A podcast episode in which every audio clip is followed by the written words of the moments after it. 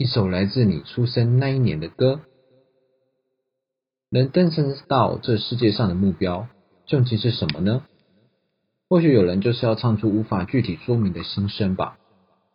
一九九一年下起了这场大雨，在多年后让年幼的我认识了金志娟娃娃的歌声。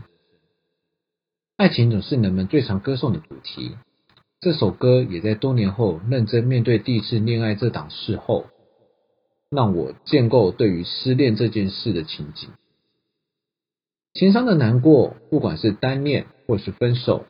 一开始犹如心如刀割，后续则是更长的修复。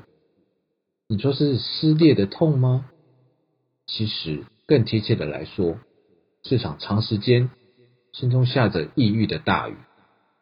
你可以慢慢走出，但暂时还摆脱不了那让人纠结的苦痛。或许换个角度想，我们都有一点傻。想在现实的生活里追寻真正的爱情，但真正的爱情其实只存在于你的心里。脱离这场雨，或许我们该建构出与现实相近的自己。